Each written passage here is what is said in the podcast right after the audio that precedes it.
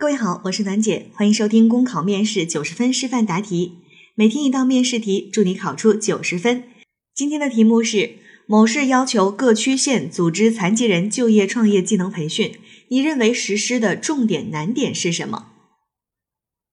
这道题呢，不是问你这个培训活动你要如何去组织，而是问你组织这一次培训的重点和难点是什么。我们很多同学一看到这样的问题就会开始发懵，说。就会有很多的问题冒出来，比如说，嗯，他问我重点和难点，那我还要不要组织培训呢？重点和难点这两个点要如何去区分呢？重点和难点我是要分开说呢，还是合在一起说呢？诸如此类的问题很多很多从脑子里冒出来，就会导致啊，整个人就懵了，不知道答些什么。那在这儿呢，给大家一个最简单的方法：当你无法区分重点和难点的时候，你就干脆把它合在一起说。我认为这一次培训的重点难点主要有以下几个，然后呢，第一、第二，可以这样子去讲，这是一个简单粗暴的方式。那还有，在说了重点和难点之后，还要不要去说组织培训的过程呢？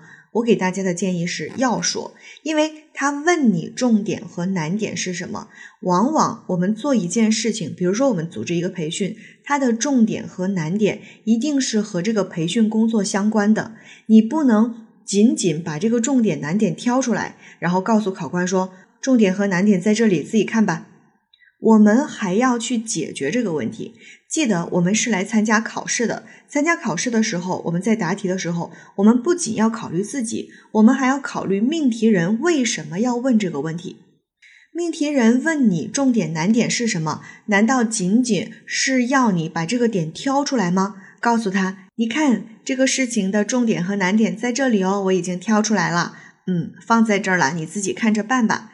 其实命题人他不是这样子的，他是希望你能够找出这件事情的重点和难点，并且有针对性的去解决它，要不然他就不考你了。你说找茬这个事儿谁不会呢？我说它是重点，它就是重点；我说它是难点，它就是难点。那。我如果不解决，是没有办法体现出我的能力的。所以大家在找出重点和难点之后，还要去讲你在你组织培训的过程当中是如何去着重的做好这个重点问题，是如何去解决这个难点的问题的。这是我们答题的一个重点的步骤。那还要不要按照呃前期筹备，然后具体执行和总结这样的步骤去答呢？不一定。不一定看你找出来的重点和难点是什么。我们在后一部分，就是你在开头的时候肯定要答重点和难点是什么，因为你必须要对题干做出回应。而在后一部分呢，就是去如何解决培训当中的重点和难点问题。你可以着重的去答你是如何解决的，通过什么样的方式去解决它，然后。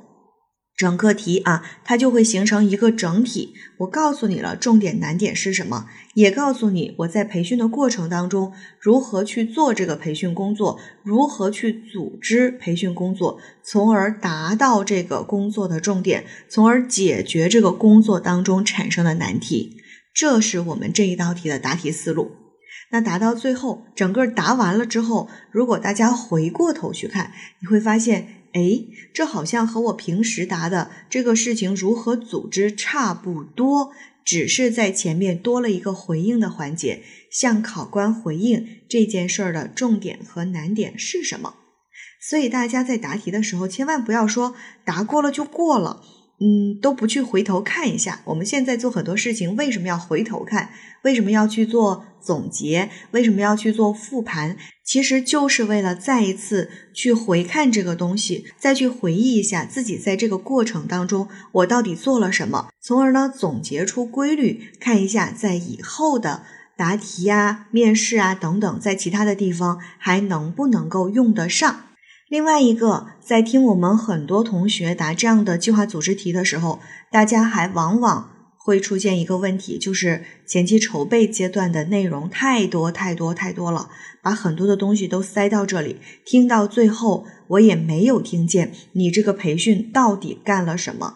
请大家记住，所有的计划组织题，它所有所有事情核心当中的核心就是你的内容。像这道题，它让你去做一个残疾人的就业创业的培训。我们之前有一道题是大学生就业创业的培训。好，这两个培训，他们采用的方式可能很相似，因为但凡培训采用的方法，无外乎就是那些什么理论呀、实践呀，对吧？做作业呀、考试呀等等，无外乎都是这些方式。他们之间最大的差别就在于内容。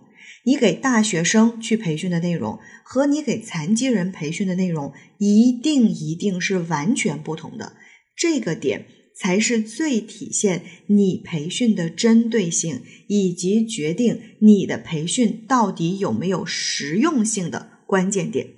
所以大家一定要去注重你培训的内容到底是什么，这也是在这道题答题当中你是否能得高分的一个关键点。考生现在开始答题。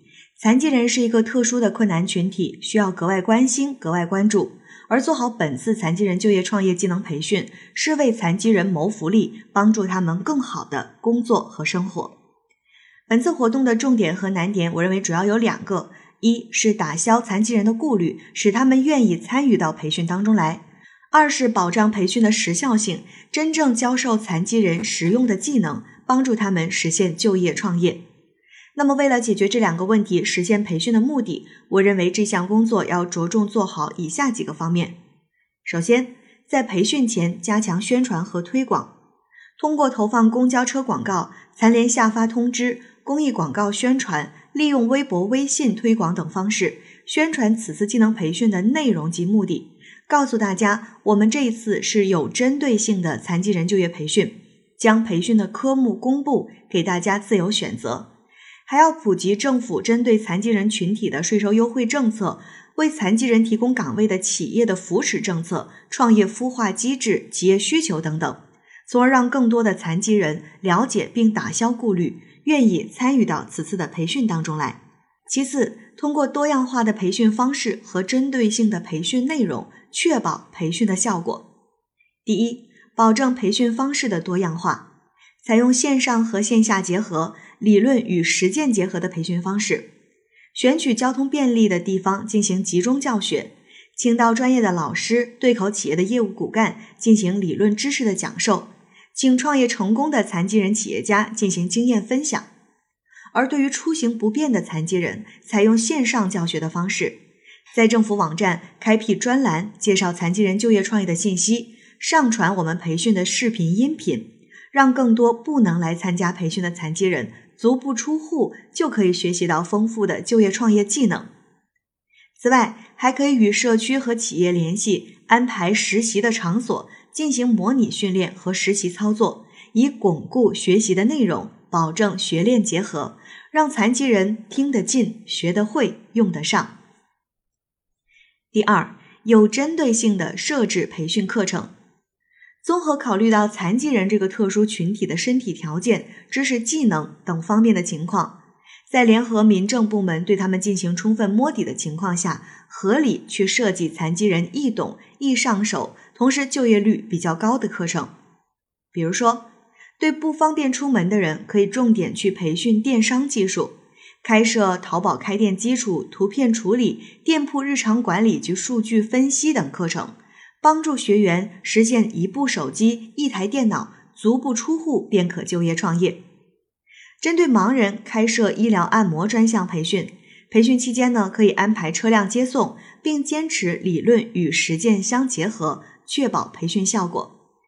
此外，还可以开设民间工艺和民族传统文化技艺的培训内容，比如具有浓郁民族特色的花竹帽编织、撞锦撞绣等。这样呢，既便于就业，又有利于传播我们广西的传统文化。第三，做好培训的后续指导工作。在培训完成后，要根据残疾人所学到的技能，做好就业创业的指导工作。通过税收减免等政策，鼓励企业为残疾人提供与培训内容相对口的工作岗位。通过免息贷款、多证合一、残疾人就业创业专项资金帮扶等方式，为残疾人创业提供支持，从而保证此次培训学有所用。最后，除了对此次培训进行总结外，我们还要进一步开发更多适合残疾人、有助于其就业创业的课程内容，更好的帮助他们迈出幸福生活的脚步。考生答题结束。好了，今天的内容就分享到这儿，我是楠姐，明天见。